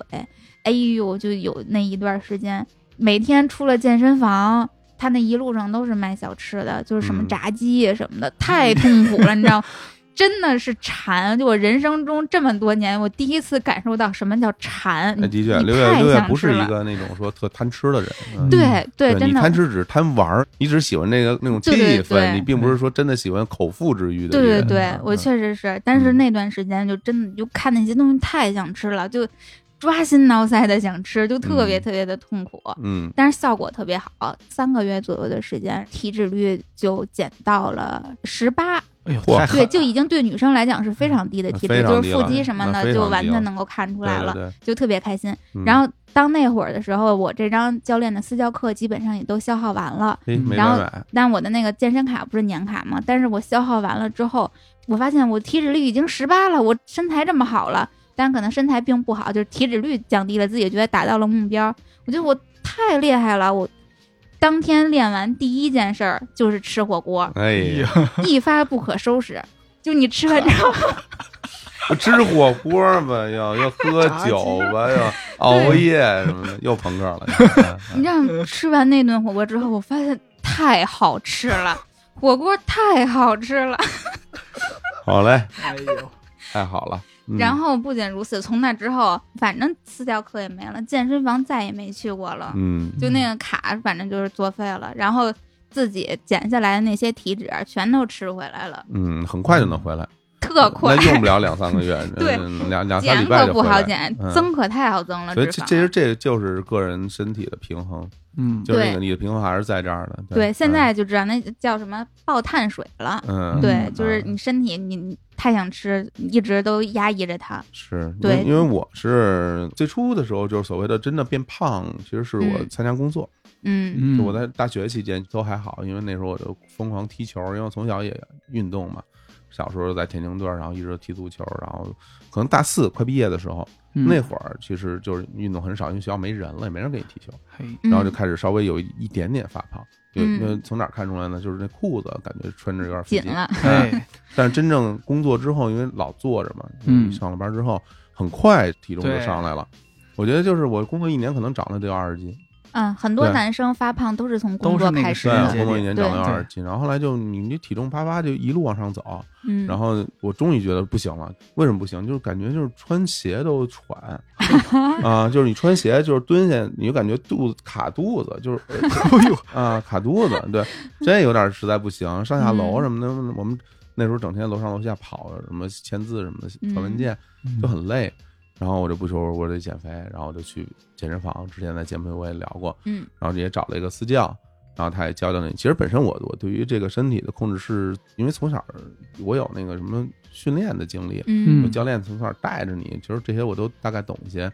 所以那个时候就是也很快，因为像我这种人，我知道怎么练，我也知道练到什么程度是我的一个身体上的一个嗯极限会燃烧嗯你的脂肪的状态，心率到多少我都有概念，嗯，那很快，我比你们快多了。我减十斤二十斤，我只需要一个月就够。对哦，对我看确实对还挺嗯快，，就是一方面控制饮食，一方面就是有氧运动嘛，嗯，基本上对就，就是这种。我很快就能脂肪减下来，但当时也会脱水。然后你脂肪减呢，你你肌肉也会减，对不是只掉脂肪不掉肌肉的，它同时都会往下走。那个时候你会发现人很虚弱的，嗯嗯，而且那个气色不是很好，心情也会有你一的点嗯那个皮肤会发暗，对，嗯然后对，然后那个气色也不好，人看着又有点干啊，又缺水，因为你脱水，嗯其实整个状态不是很好。然后，但是因为我是那种说我达到目的了，我心情就好的那种人，哦，所以我心情很开心。嗯，虽然过程很痛苦，我也不觉得有多痛苦，因为我一直在痛苦的这种这种这种， 就是身体的历练是我从小到大一直陪伴我的事情。嗯，因为我那时候每天跑步，然后早上六点到学校跑一万米，你天天这样。哦一万米，对啊，太那热太狠人家每日热 身，啊，那是热身运动，然后后边还有还有那折返跑呢。妈那好呀！多呢哎呦怪不得这一毕业就运动对量跟上学时候差太多对了。啊，你踢球的嗯时候，那刮风下雨，我是三百六十五天没事儿，我永远在踢球，每天都在踢。然后，所以这种身体上的这承受这种痛苦，对我来说不是什么事儿，嗯但的确是有一个问题，就是你的那个皮肤啊，整个的那个脱水啊，就是导致你不好看。哦嗯那怎么办呢？你只能让你的水分再回来，然后脂肪再回来一点儿，嗯然后那你你只能稍微让自己去吃点东西啊，然后恢复正常饮食。我是这样，我只要恢复正常饮食，我就一定会胖。嗯，我想不胖，就必须在正常饮以下哦，你就是属于那种天生喝凉水就长肉那对，种我人。必须要吃少。哦，然后呢，就那你就会饿啊，你嗯饿你那你可能心情就不好啊。啊，对吧呀，然后后来慢慢我知道我大概我的一个体重的那个平衡值在哪儿了，那个数值对我来说其实也也蛮高的。然后很多人看说哇，你你看不出来有那么多斤，我有时候看有一百一百九，啊，有时候你哪儿有一百九啊？我特瘦的时候人看一百八，就我哎呦特别特别瘦啊，瘦的跟你似的，啊，一百八。但身高是肯定是，对哦我，我其实因为我肌肉含量，因为我腿上都是肌肉，啊嗯我是那样一个身材的人，哦所以嗯体重对我来说没有意义。嗯我只是是希望就是你别在局部的脂肪堆积太严持一重个了。好对的对体对型，哎对嗯但的确，我会发现什么东西才能让人快乐起来？嗯，糖分的 摄入，哎，哎，那是糖分的摄入都不单单是对吃，我告诉你，热量吧，对也不单单是糖分糖，热量，热量。然后嗯我我是什么？比如你吃火锅，你很开心，嗯，我跟你不一样，因为我不爱吃辣的。嗯啊不，是怎么说呢，也不是说那么不爱吃，但是吃辣的对我来说只是刺激，嗯但是它不会给我带来巨大的快乐。嗯。我什么东西能给我带来巨大快乐？蛋糕， 哦，哦，对，我记得就是上次那个日坛几周年的时候，嗯会买一个蛋糕，然后大家一人一块儿。火总就拿那个蛋糕问李叔说：“李叔，你平时爱吃这玩意儿吗？”李叔说：“我还行吧。”火总说：“我特别爱吃。我记得，真 的，这是吧？嗯啊听说就是奶油蛋糕，” 啊，然后那种什么那个多纳圈儿，嗯有中间加奶油的那种炸，哦，我就的妈你就专爱吃热量炸弹呀，就这种东西是我嗯最喜欢吃的，就是我哎呀，我吃那东西我就开心死了。嗯，但实际上我真的不敢吃。 这一北京人长了一美国啊味，那包括 对，包括那什么奶油冰棍儿什么的，啊，就夏天吃冰棍儿多开心的事情啊！对嗯，我经常整个夏天只吃一根冰棍儿，哇，因为我我没有办法，因为我只要一吃，我会变得迅速膨胀 起来，我体重超两百，轻轻松松啊。我但是我我会觉得，在我想要去吃的时候，我还是会去吃的，嗯因为我觉得快乐更重要。是对对，我并不是说我天天吃，然后让我自己变成一个特别特别胖，然后身体变得特别差的一个人。嗯我自己也会有感触，因为我我不是每周都踢球吗？嗯我在踢球的时候，我会感受到自己的那种整个的呼吸嗯啊、嗯对啊，我的肌肉力量、嗯敏捷、反应，所有东西我都能感受得到。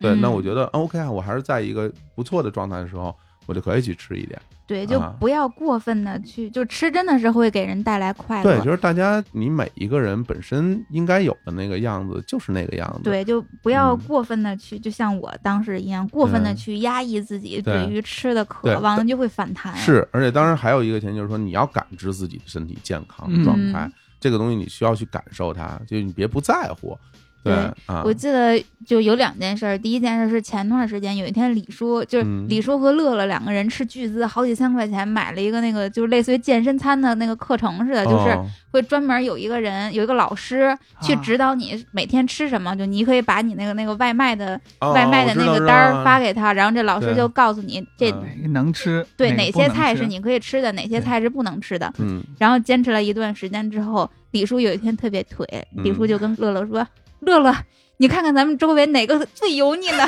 热量最 高的？是我给买 的，我买了一堆炸鸡，我咱们一大堆一块儿吃。啊对，就啊买的炸鸡，什么水煮鱼，什么就各种 然后我还给我还给他们买了份面，面，对，就是热量最高的那些东西在那嗯招呼。然后当时李叔还喝了个零度可乐，嗯然后喝的时候李叔还还感慨，就没有说糖，对，说最失败就是这可乐居然是零度的， 就应该是高糖可乐才行。嘿他就是那种像我说的，就跟我嗯当时差不多，过分的压抑自己对于吃的那个欲望，对，嗯然后就反弹了。是还有一个事儿呢，就是我前一段时间就看那个姥姥姥爷 Faithful Life，他们不是平时会做那个关于健康饮食的 vlog，、嗯，然后他们其中有一个专题叫欺骗日，就是啊像他们这欺种骗餐嗯，对，健身女孩儿都会，比如每个月有一个固定的一天，这一天呢，就是我专门吃那些我平时不允许吃的那些高热量的食物。但是有一次，我就前一段时间看姥姥姥爷他们发一个新的 vlog，然后就说以后再也不做欺骗日了，嗯就是他觉得这种平时过分的压抑自己，然后专门到某一天去释放。你既没有得到那个吃的快乐，反而对身体并没有你想象中的那么健康。嗯然后他就说以后再也不做欺骗日了。现在他们的饮食理念是什么呢？想吃的时候你就吃一些，只要不要过分的放纵自己。嗯再有就是你想吃的这个东西，不是嫌它热量高吗？你看看有没有稍微热量低一点的，什么低糖低脂，就是健康类的选择。就比如说你想吃面，那你能不能吃个什么魔芋面之类的？ 对就类似于这样的替代的选择，既能满足你对于吃的渴望，然后又能满足你对健康的渴望。对，是实际上，呃我觉得有一个对我自己来说的一个小嗯 tips 吧，就是大家都会看那个营养成分表，然后嗯去超市买东西的时候呢，我呢买同样品类的东西，我就可能看哪个稍微少那么十几二十， 哎，我心里就开心了，啊对。嗯平衡了，少对，食平卡衡一了。次对是我吧，平哎衡，了对我我买的是我想吃的这个东西里面热量最低的那个。而且我给大家做一个推荐，就是当你今天想吃一个你特想吃，然后你会觉得这东西热量很高的嗯那东西的时候，你不妨就把今天当做一个敞开吃的日子。嗯，嗯，是这样，比如说你中午啊，我中午想吃炸鸡，那我就吃了，那晚上你可以再吃一 个。哎还 为为什么这么做？其实是这样，就是你同一天摄入这么多东西，嗯，到一定量以后，很多东西吸收不了。啊，啊、还有这个说法对啊， 你，因为你根本消化不了那么多，你很肠胃它到那儿你肯定消化不了，它直接就排出了。就好像你补充维 C 什么的，哦，溢出的维 C 都是随尿液排出的，嗯哦没有意 义。所以就是为什么他们说所谓欺骗日啊，这一嗯整天。就是你今天，你今天，哦，我靠，我今天中午吃高兴了，我晚上嗯还要更高兴，啊，其实是这 样。当然你不能天天这么干，对，我每天都想吃炸鸡，像我天天都想吃火锅，啊那你那你一个假期就长二十 斤，那那对吧？嗯对，我觉得你某一天，如果你想嗯这样的话，那是没有问题的。对，所以我我是会觉得，就是对我而言，当我想开心的时候，我经常会订一个蛋糕吃，嗯哦啊我就订一个蛋糕，中午吃完晚上吃，妈呀啊就狂就喜就嗯特开心，就特开心。就反正我也不是天天这样，对吧？嗯，对，反正咱们今天聊了这么多，我倒觉得我们对于美倒是有一个挺统一的看法，嗯就是它可能并不是说美成范冰冰才哎叫对，美，他不是说有一标杆儿或者有一对，象或者啊或者对帅成吴彦祖才叫帅。对对我对反正对觉得真正的，就比如说像咱们在追求形象或者追求美、追求帅的过程中，本质上其实仅仅是追求健康而嗯已。对对皮肤的健康、头发的健康、身体的健康，对嗯这个最重要了，我觉得。对，就是达到健康的水平，就自然而然他看起来就不错。对啊，嗯是由内而外的，这对是所谓人不是老说嘛，说这人卦象，嗯，什么叫卦象？就是这人看起来是开心的，看起来不开心或者怎么怎么样。很多时候，你真是从你内心才是一个一个真实的反应。嗯，嗯，而不是说你通过我去把我变得像吴彦祖一样对那么英俊嗯，那你也不是啊，哎啊，对吧？你变半天你也不是，你像我只能变成像香川照之那样，因为我们俩长得就像。特哎呀像太对像了，对吧？然后呢，演艺之王那那只能这样，所以你还是要做自己，对吧嗯？我觉得那个就是所谓的这种追求美，就是追求健康这概念，我特认同。这个说的特好，嗯，好呀，那咱们聊了这么多美，我也给大家介绍一款很美的食物吧。嗯，哎呦哎，颜值特别高，它是一款点心，哎就，是咱们刚才不是说了吃甜食特能让你快乐吗？哎，这就是一个。那它是什么呢？糖饼家的泥彩酥。哎呦，这个必须要说啊，这接到唐饼家的这广告，我是特别开心的，哎，因为呢，唐饼家是咱们上海的品牌，啊 嗯，然后我当年在上海学习生活的那些年，我经常去他们家店里买吃的嗯啊，啊，他们家有很多专柜，买他们家的各种各样的点心。因为我刚才说了，我喜欢吃那种甜的东西，嗯没想到啊，有朝一日啊，我也给他们呃宣传宣传。哎哎呀，真的！但是首先这个品牌我自己特别喜欢啊，对，它嗯是可能北方地区不太了解，但是在嗯江浙沪那边是特别出名的那种嗯糖蜂精致糕点的品牌，尤其在上海有好多店，嗯对，就是哦他们的外包装都是有点那种宫廷什么对的，是就是那那意思那些元素。对对对，因为一开始我还以为是香港的品牌，哎嗯，后对，来有发点现啊，像。后来发现不嗯是啊，，对它那些点心全都特好看，今天嗯给大家介绍这个泥彩酥会更好看。嗯，为什么它叫泥彩酥呢？因为它外层那个酥皮儿都是温柔的渐变色，哎就是特嗯漂亮。大家可以去那个公众号上，就是日坛公园的公众号上，今天我推文章，然后也可以去搜唐品家的那个旗舰店，可以去看看它的点心，全都特漂亮。嗯，就是每一个拿出来摆盘儿里，就完全是就少女 心就全都被激发了对。他们家这些东西做的，首先外观是非常诱人的，对，全都嗯特好看，而且再有就是口感。我知道小嗯伙子为什么爱吃，因为他们家的甜点不像一般的甜点，就嗯，甜的发腻。那种傻甜，对啊对，不是傻甜。他家之所以在江浙沪那边做的那么出名，最大的一个原因就是因为口味属于那种不甜不腻的甜点。嗯，嗯因为传统的那个江南的糕点还是很甜的，对对，还是很甜的。然后，但现在大家的吃点心的习惯已经不太能接受那么甜度的东西，其实这也是一种与时俱进，嗯嗯，更符合现代人的口味。活动应该特别了解，就是嗯唐饼家最出名的，他们家明星产品嗯，是啥？蛋黄酥， 对，蛋黄酥是他家卖最好的，啊这泥彩酥也是蛋黄酥，就是除了那个外层特别好看，为什么对他家蛋黄酥特别出名呢？活动嗯给介绍一下。这蛋黄酥这个东西啊，嗯，它有一个吃法，嗯哎，蛋黄酥应该用你的门牙去咬啊，嗯咬，出一个截面出来，嗯，就是你要咬它，然后咬到它里边每一层的东西。呃，一口吃到所有配一口料， 吃到所有东西嗯，它是要这么吃的。而且它这个蛋黄酥不是那种小蛋黄酥啊，什么一嗯口酥直接放嘴里，它不是那样，你需要去咬它。你咬出截面以后，你会发现它有酥皮儿，嗯然后里面有豆沙，然后中间是有蛋黄，嗯然后是这样的一个截面。这个里边儿，反正我个人的审美里面，嗯每一个层都应该有它的口感。嗯，就比如蛋黄酥这个酥皮儿的部分，其实是应该相对来说比较软的，嗯，因为有的那个蛋黄酥它可能做的就有点硬，吃起来甚至有点掉渣儿或者那对种对对对，蛋黄酥的酥皮儿我觉得还挺有讲究的，它既嗯不能特别硬，也不能特别软，对，它它一定是中间要有层的，你不能一咬就塌塌了了那种。对，它真那的是不要行的要酥，对，层要多，要酥，就是那种比口普感通的酥对其实要软一点，对对对对对吧？其实有嗯点类似于，比如那种做的比较好的老婆饼，外面那个酥嗯哼是类似于那样的口感。然后蛋黄这个东西也非常的不一样，因为像在南方蛋黄这种很多，嗯比如像蛋黄酥啊，比如像肉粽啊，嗯，里边都会有一整颗的咸蛋黄。对，这咸蛋黄什么是好的呀？首先它要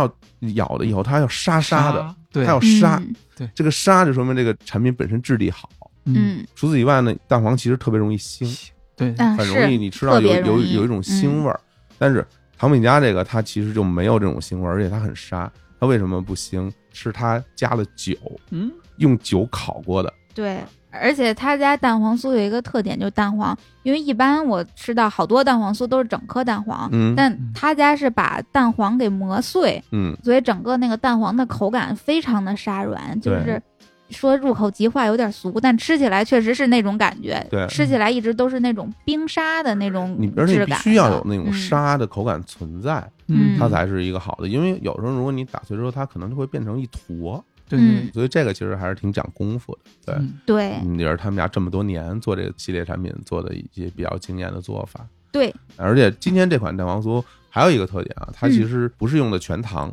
嗯，用的是代糖，嗯，就是这个赤藓糖醇。这嗯赤藓糖醇现在是很流行的那个代糖的，对就是大家喝到的某品牌的饮料饮料对啊，对对，最火的，现在嗯对大家啊，最对火对饮对料，对，对互联网企业啊，嗯用的就是这样的代糖，所以这里面我自己会觉得啊，嗯，我是吃不太出来区别的，嗯我也吃我出吃不来，太出来区别，嗯这个甜味儿的这种区别，我其实并没有那么明显能吃出来，而且我觉得这正好应了张博刚才说的那个，嗯就如果你真的去对比它之间的这种热量的话。啊，那会差很多，呃这个热量就会对差很多。嗯当然，蛋黄酥这东西它不是一个低热量的东西啊，嗯，对并不是说它用了这种代糖，它其他地它方就就没有糖分热了量了，对它当然还是有，你嗯只能是跟那种全糖的相比，对对，那它是这样，热量是相对低不少。对，跟嗯市面上蛋黄酥比，肯定就是低油低热，对，嗯而且它这款产品其实是我最喜欢的那种类型的，就是保质期短的。嗯哼啊，对，因为它不含防腐剂，所以其实对我在选择点心的时候，我都会买保质期短的点心。嗯对，其实越短我越开心。当然不，